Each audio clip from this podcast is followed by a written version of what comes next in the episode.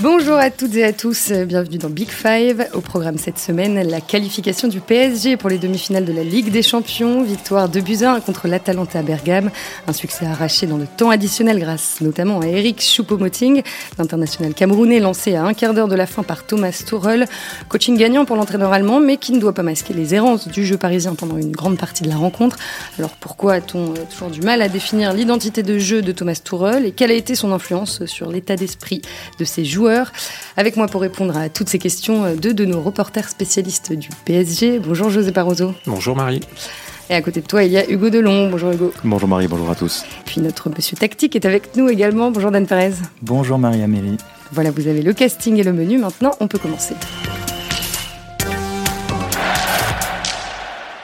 25 ans que le Paris Saint-Germain attendait ça, un billet pour les demi-finales de la Ligue des Champions. Ce sera le mardi 18 août contre l'Atlético de Madrid ou Leipzig. Euh, à l'heure où nous enregistrons, ce match n'a pas encore eu lieu.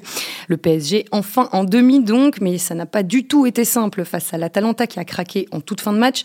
Les Italiens avaient ouvert le score euh, grâce à une jolie frappe de Mario Pasalic peu avant la demi-heure de jeu. Paris a ensuite beaucoup poussé, mais sans efficacité jusqu'au euh, début du temps additionnel. Début successifs de Marquinhos et d'Eric Choupo-Moting. On va en parler bien sûr, tout comme de la prestation époustouflante de Neymar hier soir. Il y a cinq mois, au lendemain de la victoire contre Dortmund en huitième de finale, tu nous avais dit, Hugo, que euh, la plus grande réussite de Thomas Tuchel avait été de parvenir à transcender ses joueurs, à leur donner la capacité de se dépasser. Est-ce que ça a aussi été le cas hier soir? Je, crois que c'est un groupe qui a pris son destin en main depuis plusieurs semaines, notamment l'entre-deux tours à, Dortmund, où, euh, où il y a eu toute une série d'événements, notamment après l'anniversaire, le fameux anniversaire des, trois Sud-Américains, où ce, ce groupe a pris son destin en main, euh, s'est fixé un objectif et le, la période euh, Covid n'a pas empêché ça. Euh, clairement, ce sont des joueurs qui sont en mission. On utilise souvent cette, cette terminologie-là, mais je pense qu'elle est réelle. ce sont des joueurs notamment menés par des, des cadres qui ont envie d'aller de, au bout à la Ligue des Champions. Je pense à Marquinhos, je pense à Neymar bien sûr, je pense à Thiago Silva et Mbappé.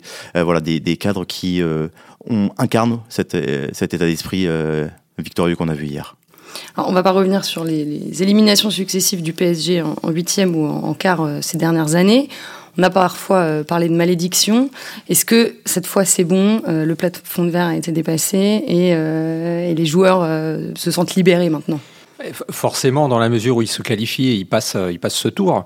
Après, voilà, faudra pas oublier que ça s'est joué à quelques minutes près qu'ils euh, ont été éliminés par le passé à quelques minutes près. Alors qu'est-ce qui fait que les petits détails sont, ont tourné, ont basculé dans le bon sens cette fois-ci? C'est très difficile à dire. Après, on peut imaginer que même si certains joueurs sont pas forcément d'accord avec ça, il y avait un blocage effectivement euh, psychologique et médiatique et environnemental qui faisait que à un moment ou à un autre, j'imagine, ils y pensaient même. Euh, enfin, même inconsciemment, ça, revenait, quoi, ça tournait autour d'eux. Et là, voilà, ce, cap-là est passé. Est-ce que ça suffira à ce qu'on n'en parle plus? Je pense que oui, moi oui, dans l'environnement.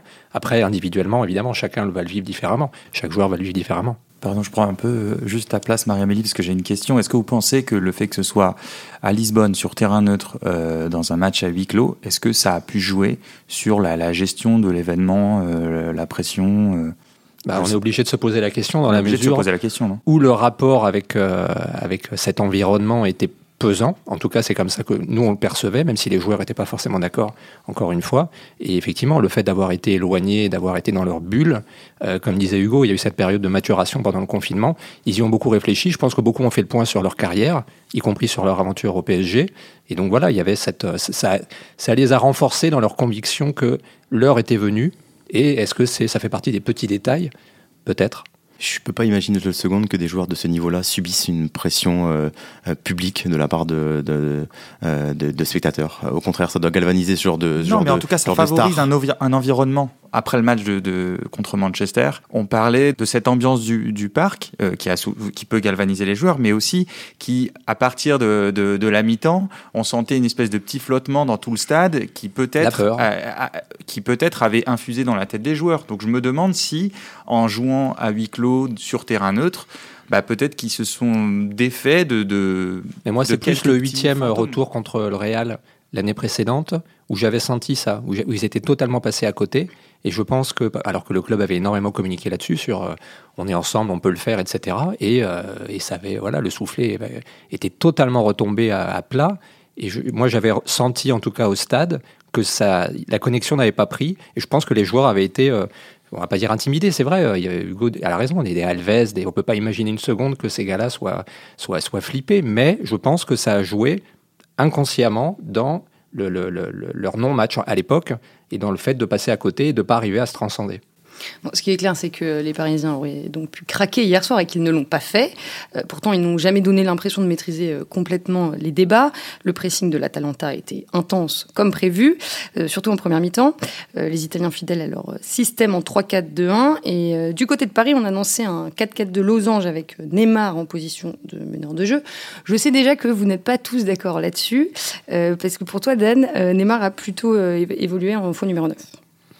Ah, oui, bah, c'est pas pour chipoter, mais euh, je pense que c'est une terminologie qui permet de mieux comprendre euh, les intentions euh, de Tuchel ou en tout cas ce qui avait prévu, ce qui était prévu dans son plan. J'explique juste pourquoi en, 30 secondes. En fait, tu l'as dit, il y avait un, pressing assez intense en première mi-temps de, de l'Atalanta, on le savait, très axé sur le marquage individuel, avec des défenseurs centraux qui peuvent suivre très très loin leur vis-à-vis. Et donc justement, face à ce plan-là, on l'a vu plusieurs fois. Le PSG avait comme plan, en tout cas, de favoriser les connexions entre Navas et Neymar. Et donc Neymar partait d'une position avancée, sans le ballon, pour décrocher et emmener avec lui son défenseur central, qui était souvent Caldara, pour ensuite essayer de se retourner alors soit par un contrôle orienté, soit par une remise, et attaquer la profondeur et jouer le sprint avec Caldara. On en avait parlé sur le podcast d'avant-match, c'est exactement ce qui s'est passé. Et donc pour cette raison, c'est le fait de partir d'une position avancée pour tirer avec lui son défenseur central et ensuite attaquer la profondeur, c'est pour ça que je pense que, en tout cas ça me paraît plus pertinent de dire que c'est un faux neuf, ça me paraît mieux désigner euh, le plan de Tuchel. Mais après, c'est des petits détails, mais, euh, mais je pense qu'en tout cas, on l'a vu, le plan c'était ça. La réalité, c'est que peu importe la manière dont on le, pose, il a bénéficié de beaucoup de liberté et qu'il a été le dépositaire du, euh, de l'animation du PSG pendant, plus de 70 minutes, le temps que, Mbappé se mette en jambe euh, après 10 minutes après son entrée. Il a incarné à lui seul, vraiment à lui seul, il faut être très clair de, par rapport à ça, l'animation offensive parisienne. C'est-à-dire que sans lui, il ne se serait rien passé, mais vraiment rien passé pendant plus d'une heure.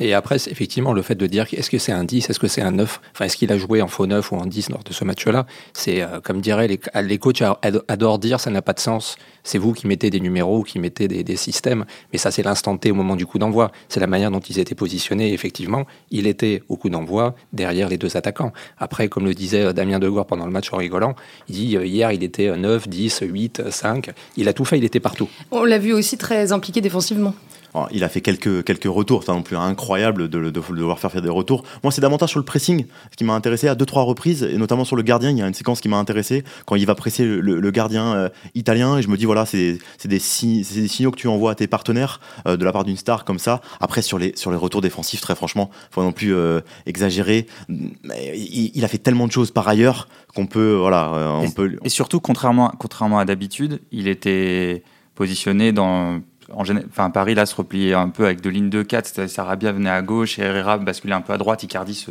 se, se repliait pas totalement à droite. Euh, et donc, et.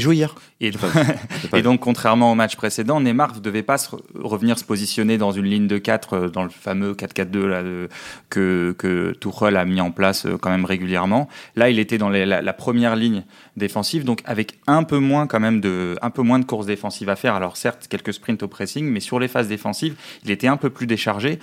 On peut se dire aussi que ça a peut-être favorisé, euh, comment dire, son, son, son expression euh, avec le ballon pendant le match. Ouais, 16 dribbles euh, réussis hier, personne n'a fait mieux en C1 depuis Lionel Messi en 2008. Bon, le seul point noir, c'est qu'il n'a, il n'a pas marqué alors qu'il a eu pas mal d'occasions. C'est complètement inexplicable, c'est raté. Connaissant la qualité du joueur, évidemment, on a du mal à se les, à se les expliquer. Donc, on est obligé de se demander euh, voilà, qu'est-ce qui lui est passé par la tête? Est-ce qu'il était. Euh... Il s'est trop mis la pression euh, Alors, le bah, premier duel, il parle du. du voilà, il fait mine que c'est la, cause du ballon, qui ne serait pas assez gonflé, mais on a du, beaucoup de mal à y croire. Et Puis il est pour bien le coup, placé. la pression, Neymar, c'est vraiment le ah joueur qui, normalement, c'est la portée sur ses Au contraire, il aurait peut-être voulu qu'il y ait du plus de pression, plus de spectateurs, peut-être, je sais pas, un souffle au moment de son duel, je sais pas. Euh, il, il s'était fait la coupe de cheveux des, des grands Ouais, non, mais c'est quelqu'un qui résiste tellement à la pression. Il a, à 15 ans, il se faisait chasser au Brésil par des défenseurs qui voulaient le briser. Donc, la pression ne l'atteint pas. Au contraire, c'est quelqu'un qui, qui vit grâce à ça.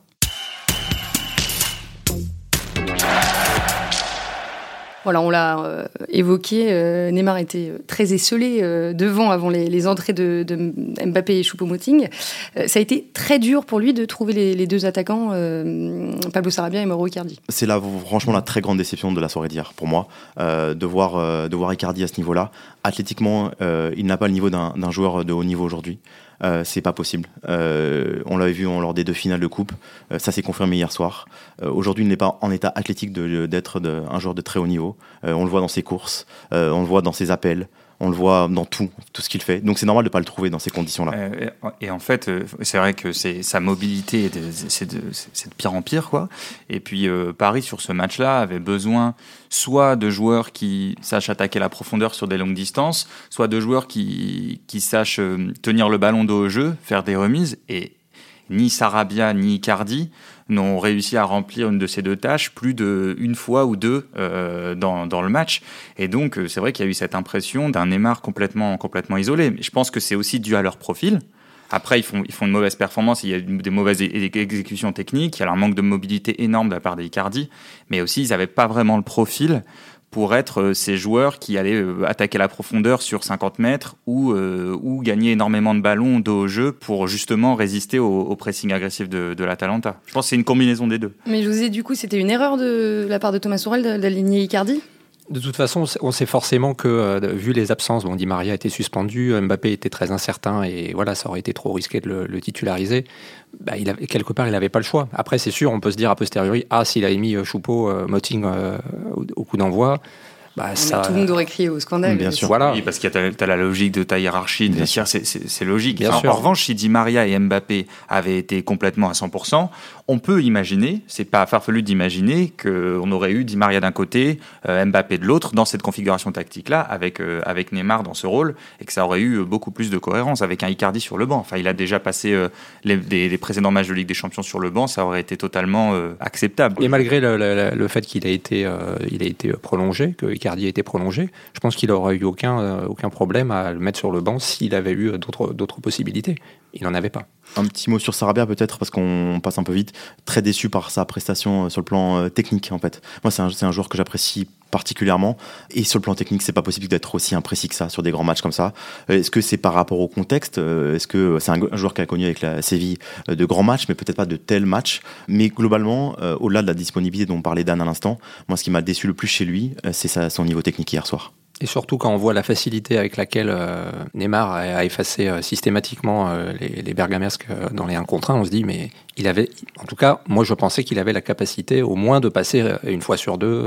et là, ça a été effectivement une catastrophe. Quoi. Alors le déclic est arrivé, on l'a dit, avec l'entrée de Kylian Mbappé, puis avec celle d'Eric Choupo-Moting. Donc on savait que le Français allait très probablement jouer la dernière demi-heure. C'était moins évident pour le Camerounais. On parle de coaching gagnant, mais en fait, finalement, Tourelle n'avait pas le choix. Il était obligé de, de faire entrer Choupo. Ah complètement, mais son coaching il est, il est cohérent, mais il n'est pas génial. J'entends depuis hier soir euh, les beaucoup de, de, de, de, consultants, de chroniqueurs dire que son, son, coaching est absolument génial. Son coaching il est très classique, très cohérent. Faire entrer euh, Kylian Mbappé à une heure de la fin, c'était prévu. Euh, faire entrer Paredes à 20 minutes de la fin, ça me paraît très cohérent et ça me paraît logique. Faire entrer Eric Choupo-Moting à 10 minutes de la fin, on peut considérer que c'est même un peu tard parce que Icardi est transparent depuis plus de 75 minutes. Donc ça me paraît pas incroyable. C'est pas un, un génie tactique d'avoir fait ça. Après, c'est bien d'avoir fait. Hein. Attention, c'est pas pour minimiser son rôle, mais ça me paraît pas génial. Quoi. Je, suis bah, je suis totalement d'accord avec Hugo. Enfin, on aurait pu après euh, dire que son, son plan de jeu éventuellement aurait été euh, bon ou, mauvais. Là, pour le coup, il était assez euh, cohérent par rapport à ce que proposait l'Atalanta. On sent qu'il y avait voilà, un, vrai travail. Il y a eu des inspirations de, Qu'est-ce qu'il a essayé de, faire concrètement? Qu'est-ce qu'il a essayé de faire? En gros, euh, ouais, alors on va dire ça simplement. En gros, l'Atalanta, euh, on l'a expliqué un peu partout, euh, sur tous nos supports, comment la Talenta pressait et comment elle s'orientait sur le marquage individuel. Donc l'idée, c'était un peu de dire, ok, vous voulez jouer le 1 contre 1, et eh ben on va le jouer et on va faire en sorte que qu'il y ait d'espace autour de Neymar. On va tous s'écarter pour aller viser Neymar. Et comme ça, on va, si vous voulez, euh, favoriser ce 1 contre 1 et, et miser sur une supériorité qualitative de Neymar sur son adversaire. Et à chaque fois que Neymar va se retourner, il y a danger. Pourquoi? Parce que les défenseurs ont 50 mètres dans leur dos à gérer. et que bah, individuellement c'est pas non plus c'est pas non plus des cracks. Athlétiquement euh, sur la, la vitesse c'est pas non plus des cracks. Donc s'ils n'arrivent pas à intercepter sur leur sortie sur leur sur leur euh, leur agression sur leur agressivité pardon sur Neymar ça devient ça devient très dangereux. Donc le plan c'était ça. Ça a plutôt été respecté et c'était plutôt euh, comment dire? C'était plutôt c'est plutôt comme ça que l'Atalanta souffre. Après évidemment il y avait assez peu d'armes autres que Neymar pour euh, attaquer la profondeur pour gagner des ballons d'eau au jeu, on l'a dit, ce qui fait que Neymar a dû un peu tout faire. C'est-à-dire que c'est même lui, bah, sur son action euh, du 1 contre 1 à la troisième minute, c'est-à-dire que c'est lui la cible du, du, jeu long de Navas, c'est lui qui fait la déviation de au jeu et c'est lui qui attaque la profondeur après. Donc, donc il fait tout. Et oui, c'est un plan qui était cohérent, qui correspondait à, à ceux qui avaient produit les adversaires de l'Atalanta, en tout cas ceux qui avaient fait souffrir l'Atalanta, même si euh, quand on regardait le match de l'Inter ou de la Lazio, c'était beaucoup plus élaboré et mécanisé, mais on sait maintenant, depuis que Tuchel est arrivé, que les circuits à la relance du, du, du PSG sont pas totalement euh, hyper euh, mécanisés, sont pas totalement fluides. Mais disons que, euh, juste pour finir, disons qu'en plus avec l'absence de Verratti, il y a eu une alternative qui a été, je trouve, je trouve correcte et qui aurait pu payer un peu plus tôt dans, dans le match. C'est un pragmatique, Thomas Tuchel non, mais pour le coup, pour, euh, prolonger ce que disait Dan, je trouve que la, vraie aussi de Thomas Tuchel, au-delà de son pragmatisme ou pas, c'est l'animation défensive hier soir. Là, on parle, de, on parle depuis tout à l'heure de, Neymar et de Di Maria, de, Di Maria, de Sarabia et, Icardi. Euh, moi, je pense que la, sa, vraie réussite d'hier soir, c'est l'animation défensive. Pour avoir vu à plusieurs reprises l'Atalanta, c'est des, joueurs qui, voilà, une équipe qui se crée euh, une dizaine ou une quinzaine d'occasions. On n'a pas non plus vu ça hier soir. Alors, une animation qui défensive qui repose sur des, individuellement des, des, joueurs qui ont été à la hauteur. Je pense notamment aux défenseurs centraux, notamment à Presnel, Kipembe, euh, dont j'ai revu le match au matin et qui était vraiment très performant. Et puis ce milieu qui a été euh, décrié, mais que j'ai trouvé en termes, il avait choisi la mobilité avec Herrera pour remplacer Paredes entre guillemets, euh, et j'ai trouvé que c'était intéressant. Paredes, Gay et, Herrera ont, été des chasseurs intéressants. Bah, le c'était largement insuffisant, mais au moins de ce point de vue-là, ils, chassaient les Italiens. José, c'est une des, des, réussites de Tourelle d'avoir installé Marquinhos en numéro 6 je sais que c'est une question très très clivante, mais moi je vois la chose dans, dans l'autre sens, c'est-à-dire que je regrette qu'il ne joue pas défenseur central vu, vu ses qualités. Pour moi, c'est un crève-cœur. Euh, maintenant, une fois qu'on a dit ça, bon, on verra la saison prochaine. Hein, on en avait parlé au moment de Dortmund. Euh, les dés ont été, euh, voilà, les cartes ont été rebattus entre temps avec les, les, départs et les blessures de, de joueurs qui fait qu'il avait entre guillemets pas le choix. et puis là, son choix tactique. et le futur départ là, de Thiago Silva voilà, qui est acté. Voilà, donc je pense que de toute façon, il, il fera redescendre. C'est pour moi, c'est le sens de l'histoire. Après, euh, effectivement, il fait ce qu'il peut, mais enfin, moi, je, je lui en veux pas du tout euh, à Marquinhos, mais moi, je trouve qu'il il a des, des, des, insuffisances pour, pour le poste, euh, qu'il a du mal à gommer et qui, du coup, ne justifie pas de le mettre au milieu de terrain. Après, encore une fois, voilà, il a, il, a, il a pas ménagé ses efforts encore hier, malgré un, un premier quart d'heure très fébrile, j'ai trouvé. C'est peut-être aussi le, fait de tout le temps balloter, même si les derniers matchs, il avait été, il avait été placé là pour préparer ce, ce, ce match contre Bergame. Mais, mais moi, une, ça reste une frustration. Il sera installé en défense centrale euh, cette saison. C'est acté par Thomas Tuchel. Ce sera la défense centrale. Euh, ce sera Kipembe euh, Marquinhos. Je rejoins José et puis je, ne lui en veux même pas dans la mesure où c'est un poste extrêmement exigeant sur le plan tactique et qui ne s'improvise pas. Ça fait plusieurs mois qu'il est, installé à ce poste, etc. Mais ça prend plusieurs années. C'est en, termes de compensation, d'équilibre. C'est un poste extrêmement exigeant et c'est pas en 6-12 mois que tu apprends ce poste. Et moi, je suis pas très d'accord mais euh, c'est pas grave. Mais euh, parce, que, pas grave, parce que je trouve que dans ce PSG là, qui cherche pas forcément à, relancer court et donc qui expose pas trop, surtout hier soir, ses, ses lacunes. Euh, je trouve que sa capacité à son volume physique, sa capacité à faire des couvertures, on l'a vu encore plutôt en fin de match sur, sur Muriel, à lire le jeu sur les transitions, sur les transitions défensives, à souvent être bien placé, à venir épauler sa défense centrale je trouve très intéressant et pour l'instant, je ne vois pas de meilleure alternative au PSG à ce poste-là, dans ce PSG-là. Et j'ajoute que pour moi, euh, Tuchel euh, s'est dit, ou en tout cas doit se dire que Thiago Silva, Kimpembe et Marquinhos doivent jouer. Et donc, euh, c'est la c'est une des formules qui permet de les faire jouer tous les trois.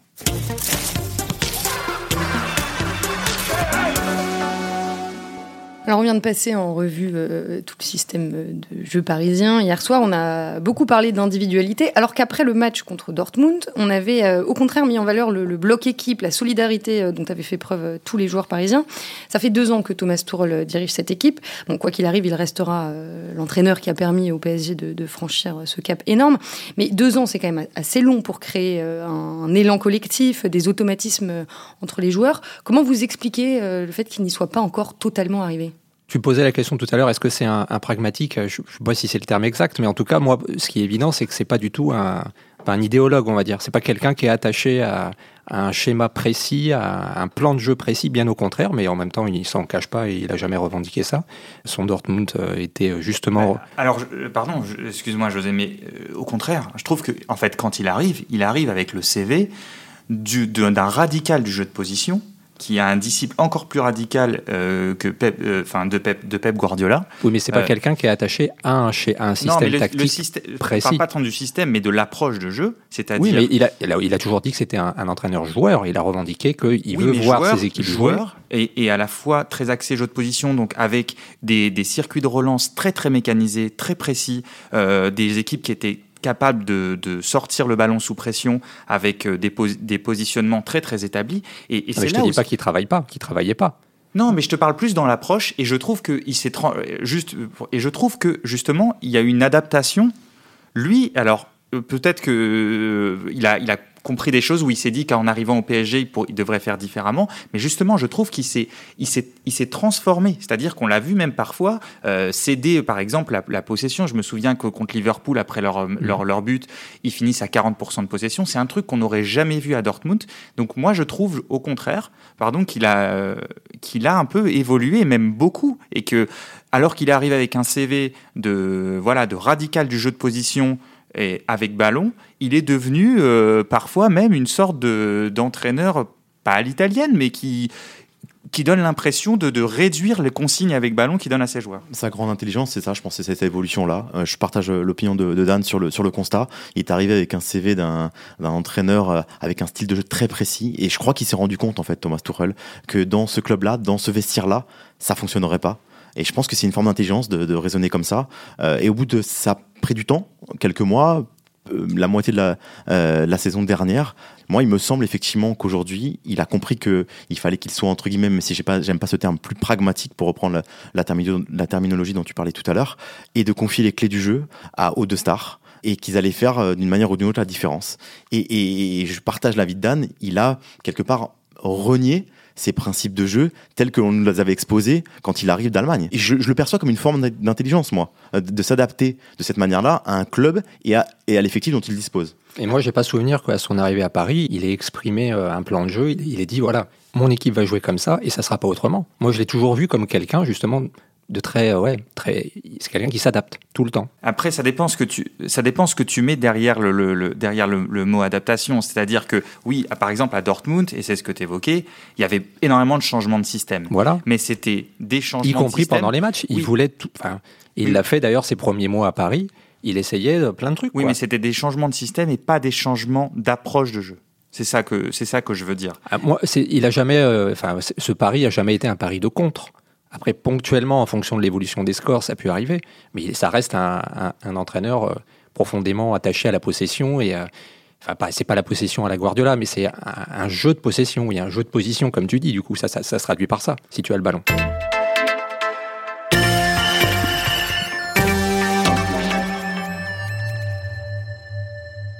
Euh, Hugo, tu parlais euh, du vestiaire tout à l'heure. Thomas Tuchel, il le tient, son vestiaire? Est-ce qu'il est respecté par ses joueurs? Je pense qu'il y, a deux degrés dans la question. Euh, est-ce qu'il les respectait euh, Oui, ces joueurs le, respectent. Il n'y a pas de, défiance envers Thomas Tuchel. Après, euh, est-ce que tous les joueurs se battent pour Thomas Tuchel hier soir à la 89e minute? Non, il y a du respect, il y a un engagement auprès de lui.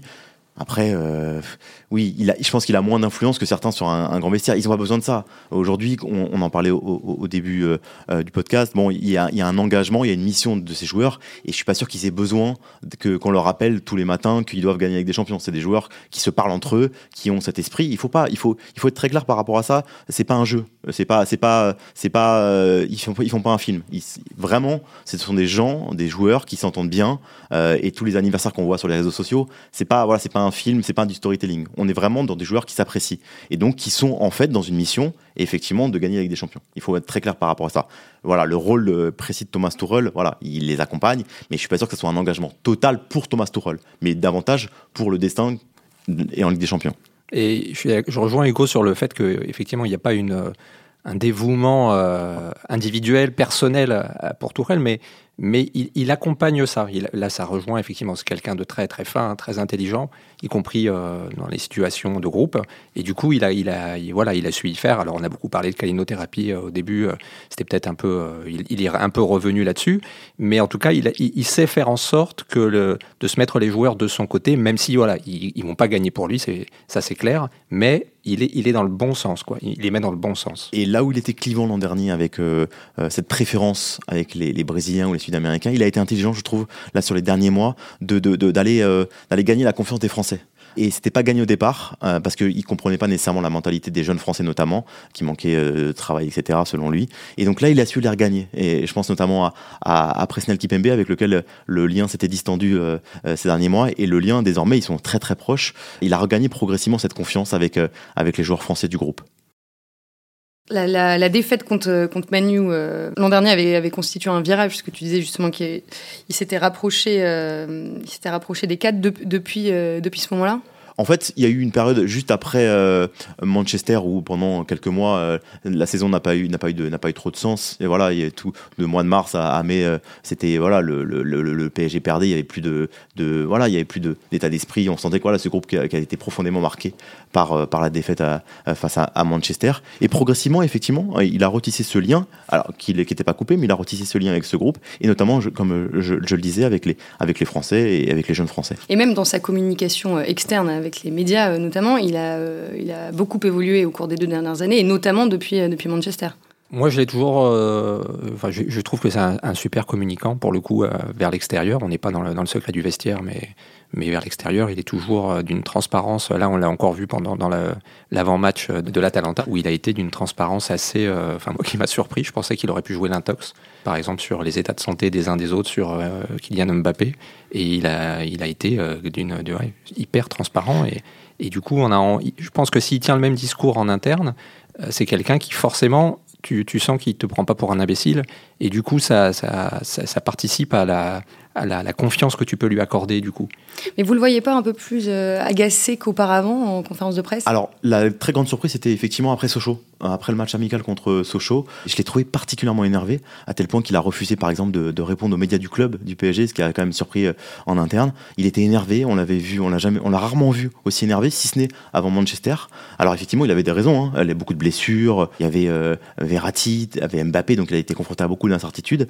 il avait lors de cette conférence de presse pas reprocher, mais en tout cas un petit peu euh, piquer les dirigeants par rapport à la non-prolongation de Meunier, euh, de Cavani et le départ de, de Kwasi, on le sentait pas serein. Et, je me suis dit, une semaine avant euh, le, match contre l'Atalanta, c'est pas un bon signal que tu envoies à ton groupe en étant aussi nerveux. Et c'est la première fois où je me dis, peut-être qu'il perd le fil en fait quelque part. Et au final, non, parce que effectivement, José le disait à l'instant, euh, lors des conférences de presse d'avant-match contre l'Atalanta, on l'a senti plus serein, voilà, plus posé, etc. Parce que sa blessure à la cheville, euh, ça lui a fait du bien de voilà de, de te confronter à la blessure lui aussi. Mais euh, voilà, je l'ai trouvé plus serein en tout cas après. il lui reste un an de contrat à Thomas Tuchel. Est-ce que cette qualif va lui assurer de garder son poste pendant au moins une saison ou, est-ce qu'il va devoir prouver encore plus? C'est difficile parce que la saison elle va redémarrer assez vite. Donc s'il y avait eu élimination, moi j'imagine que ça aurait été en, question, mais, euh, mais là, c'est aussi compliqué. Mais même pour le, pour le mercato, ça va être une période assez, assez bizarre. Enfin, je ne sais pas ce que vous en pensez, mais ça va c'est compliqué de, de, changer, euh, de changer de, d'air, quoi, de changer d'entraîneur, de même changer une bonne partie de l'effectif euh, à ce moment-là de la saison, alors que le, début de saison approche. Moi, je pense que la seule possibilité qu'il aurait pu y avoir, ou qu'il peut y avoir, c'est, qu'il y a une, une catastrophe. donc, je sais pas s'ils prennent 6-0 en demi-finale contre Leipzig, qui est a priori, euh, face auquel il serait a priori largement, en tout cas présenté comme largement favori. Peut-être que, mais si c'était Leipzig, je dis. Après, si tu perds contre l'Atletico. Ah oui, tu veux dire dans le cas où il, serait largement favori et qu'il serait. Voilà, euh, exactement. Pour moi, c'est la seule possibilité. Sinon, j'y crois pas une seconde, effectivement. Comme tu disais, il a franchi le, il a crevé le, plafond de verre, donc euh, mission accomplie. Il fait le quatuor national. Je vois vraiment pas ce qu'on peut lui reprocher et lui demander de plus aujourd'hui. Donc c'est pour moi, c'est improbable. Bon bah, on a hâte, euh, en tout cas, de voir ce que fera le PSG de Thomas Tuchel en, demi-finale. Et on espère évidemment qu'il y aura un second club français dans le dernier carré, Manchester City, Olympique Lyonnais. Ce sera le samedi 15 août. Merci à tous les trois, euh, José Barroso, Hugo Delon et Dan Perez. Merci Marie. Merci. Merci à Gilles Baudu aussi qui m'a aidé à concocter ce 30e épisode de Big Five. Déjà, je, suis un peu émue. J'espère que notre travail vous plaît à vous, les auditeurs. Abonnez-vous, laissez-nous des étoiles et des commentaires. À très vite.